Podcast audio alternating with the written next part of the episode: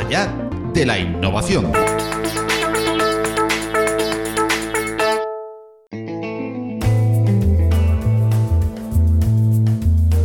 Hello, friends of Open IT Innovation. In the past few days, the Open Source Summit Europe, organized by Linux Foundation, took place in the French city of Lyon. During three days, lots of personalities from the Linux and open source world gathered to discuss, meet, share, and look at the near future of the code, communities, companies, and organizations where Linux and open source lead the innovation. And, of course, más allá de la innovación, have wanted to be present at this important meeting. In this special podcast, we will approach the opinions of some of the most prominent Congress attendees, such as Jim Zemlin, Executive Director at Linux Foundation, Shuli Goodman, Executive Director at Linux Foundation Energy, Jono Bacon, Community and Collaboration Strategy Consultant, author and speaker, Patrick Masson, General Manager and Board Director at Open Source Initiative, and Eric Adams, Technical Marketing Engineer at Intel Corporation. This special edition of Más allá de la innovación is held in English, which is the official language of the event and serves as a prologue and advance to a more extensive and more detailed edition of the summit, which will offer next week in Spanish, our native podcast language. Our partner, Philippe Lardy, was present in Lyon and he is the one to introduce us to the interesting opinions of our interviewers.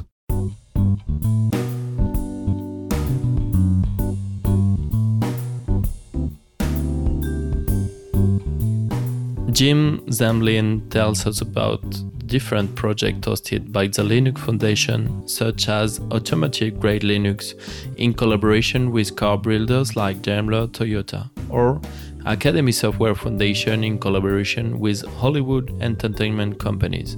We can see that in most of these projects, open source methodologies and standards are applied. Um, so, the Linux Foundation in 2019 is now home to over 230 uh, open source projects, some of the most important open source projects in the world. Things like Linux, uh, Kubernetes, uh, Node.js, uh, and many, many more. We have projects uh, almost every layer of the technology stack. Uh, we have a project called Dronecode for unmanned aerial vehicles. Uh, we have a project in the film industry in partnership with the Motion Picture Academy uh, called the Academy Software Foundation. Uh, we have uh, a project that is the world's largest certificate authority, Let's Encrypt. Uh, and so we've been working on a variety of different initiatives uh, to help uh, enable large scale uh, open and collaborative development. Uh, our organization uh, has, in particular, grown over the last few years, working in wholesale new industries. So, traditionally, our organization worked with technology companies on infrastructure software you know, operating system software, middleware, uh, application frameworks, and so forth. Uh, more recently, we've seen uh, entire industries, whether it's the film and uh, television uh, and gaming industry with the Academy Software Foundation, or the energy sector with our Linux Foundation Energy Initiative, coming to us asking to help them uh, use open source methodologies and principles to uh, improve uh, the state of technology in their industry. Uh, goals are to uh, increase the speed of innovation, to lower the cost of technology, to uh, break out from particular single vendor lock in in some cases, but all of them want to use the same principles that we've applied to things like Linux and Kubernetes for their particular uh, sector. And uh, that's been really successful in the telecommunications sector. Uh, our networking projects are now used by 80% of the world's uh, operators, uh, if you measure them by subscribers, to manage and orchestrate their virtual infrastructure. Uh, our automotive project is in uh, millions of production automobiles from companies like uh, Toyota and uh, Daimler uh, and, and, and, others. Um, and so we're really happy to see as open source has become so important to technology that we've been able to play a role to uh, bring whole industries together to work cooperatively in an open way to create interesting software. And you know, that's a lot of fun.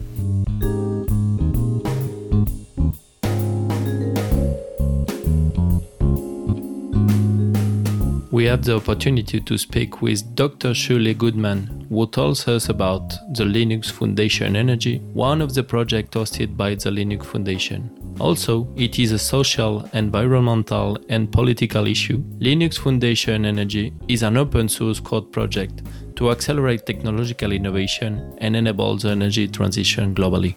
It's important that folks understand that even though LF Energy is addressing something that is uh, a political, social, environmental issue that is facing the planet, fundamentally, we are a project that is all about code. We are a Linux Foundation project, and so what we are looking at is the commodity software, the plumbing, the infrastructure that needs to get laid down in order to be able to accelerate innovation, uh, climb the value chain, decrease costs. Um, those are the kinds of things that we're after, and uh, I would. It's important to me that listeners understand that that fundamentally we're about code. Um, when we first started we uh, did a little video. You, you can see it on YouTube. Um, wanted 10,000 developers because what I want is to be able to create a movement. I think that if you are in your 20s and 30s, or if you're in your teens, or even if you're in your 40s, you know, you're looking at what's ahead and you're wondering, I don't know how to be effective. Um, this scares me. What am I giving to my children? And it's because of that that I really want folks to know okay, maybe you don't know much about energy right now, but that's something that you can learn about. And what we need are digital first people who are developers, who understand code, they understand uh, all the various aspects of you know building good solid code to get involved and to come to our summit or to join our mailing list at uh, go to lfenergy.org. Uh, we hope to see you in Paris, and thank you very much. On the other hand, Jono Bacon takes us through the presentation he has given during the event, as well as a presentation of his new book. One of the main objectives in this edition was to talk about open source and collaboration while recommending tools and giving advices to the world in order to help building the very best communities. My name is Jono Bacon. Um, I am a community and uh, collaboration consultant, and um, my goal is to basically help the world to build the very best communities that they can. So I'm really excited to be here at the uh, at the Linux Foundation Open Source Summit. I come to these events every year. Um, I just get a lot of value out of this, and part of the reason why I'm here is because I actually run one of the tracks that's here, which is focused on open source and collaboration. And this morning, I, I delivered my own presentation, which was recommending a series of tools and best practices for how people can build community. So I talked about which code hosting platforms you use, which web technologies you should use, uh, which communication platforms you should use and, and those kinds of different things. And I think what I'm excited about next is my new book, which is called People Powered How Communities Can Supercharge Your Business Brand and Teams, which is going to be out by HarperCollins Leadership on the 12th of November. Um, and I'm really excited about this because a lot of people who I work with would say, Oh, I've, I've read your book, which is The Art of Community, which is a very technical book. And this is more of a high level business book about what is the value of a community. Um, not just open source, but other types of communities. How do you build out a community strategy? You know, how do you get people involved, run events? How do you incentivize people? And then how do you incorporate all of that stuff into your organization, into your business? How do you hire the right people? How do you measure it? What are your maturity models?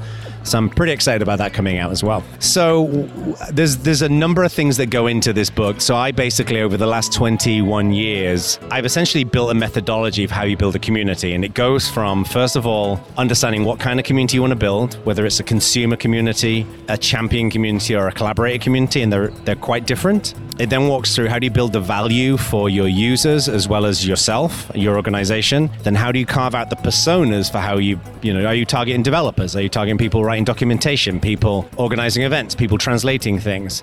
And then how do you take all of that value and those that target audience and break that down into a set of goals that you're going to run for uh, for the next year?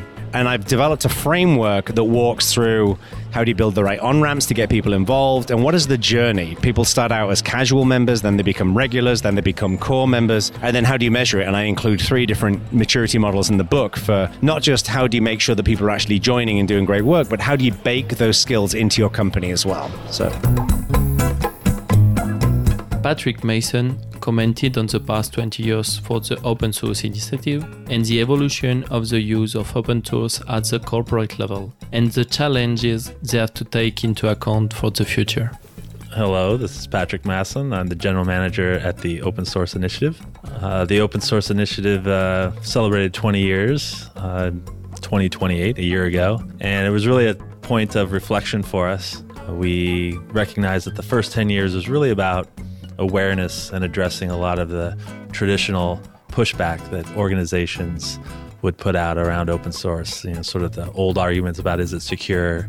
Uh, who are you going to call for support? How can it be any good if it's built by amateurs?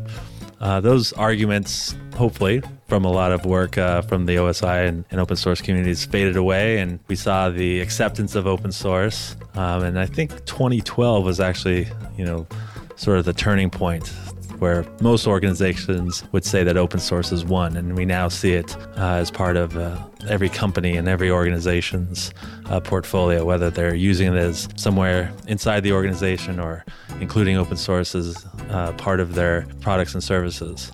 And so today, the OSI recognizes that we all agree that it's succeeded and it leads to success and innovation and uh, reduces uh, total cost of ownership and fosters innovation and all those benefits. And the OSI is now really focused on ensuring authenticity within the open source community. So that's manifesting in a lot of ways. We're seeing uh, new challenges around uh, licensing um, as organizations begin to and projects begin to struggle with sustainability. Um, how can they ensure that the projects that are being developed uh, are here tomorrow um, when they how can they ensure that not just corporate sponsorship but um, active engagement from a community so how can an organization or a project behave in, in a way to foster uh, contributions um, so that's a, a big issue for us now. Um, education a lot of the folks that are working in open source today grew up. It's just a common development environment for them. Uh, the expectation is sort of open source first. And the same benefits that open source provides to help uh, people enter into technology fields, software fields that open source provides around. You know, you can just find a project and get involved in a small bit and learn skills and find community and become more engaged, and that can lead to uh, larger roles within the project, and then maybe even uh, opportunities uh, with companies that are using that technology. Um, that sort of emergent process brings with it some challenges. Um, where perhaps those folks weren't as familiar with sort of some of the other issues around open source, so licensing and intellectual, excuse me, intellectual property issues. Um, so how can we help those who are getting the great technical skills and uh, that are available uh, through open source projects and the communities of practice that are all working together to support each other? The OSI really wants to start working with those organizations to help them introduce the other aspects. Um, it's not just technology, but also around intellectual property and licensing. Um, so one of the things we're doing is we've started a partnership with uh, Brandeis University um, to help uh, uh, their graduate program, uh, both the MBA program and the Masters in Technology program, create a special specialization around open source. So uh, there'll be three courses. Uh, one is the businesses of open source, which I'm sure if anyone who's following uh, open source today, there's a lot of questions about business models associated with open source. Then community building in open source, and um, so how does a project foster community uh, contributions, participation, and then finally the technology around open source. What are the common platforms that are used and tools and techniques uh, to help successful projects? So that's just one example of the educational initiatives we're working with. And again, it's all about that uh, creating authentic communities of practice so that not only are projects being successful from the technology they're using, but they're also being successful um, understanding the non technical issues around community and uh, intellectual property and so on.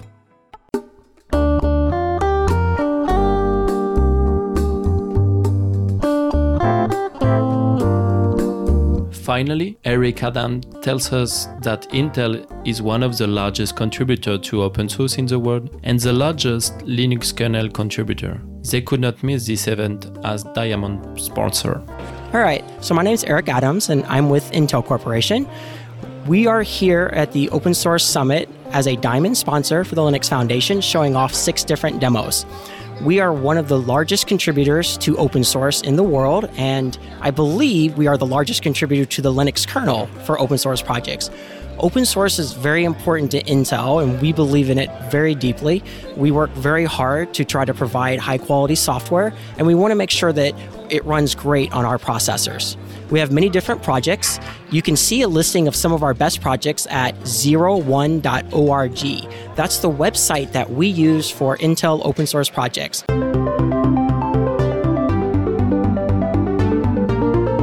Más allá de la innovación is an informative project in podcast format sponsored by Open Expo. Subscribe to the podcast on Google Podcasts, Apple Podcasts, iVoox, Spreaker, Spotify, YouTube Audios, or visit us. Listen to us and subscribe to the feed on our website, másalladelinnovacion.com.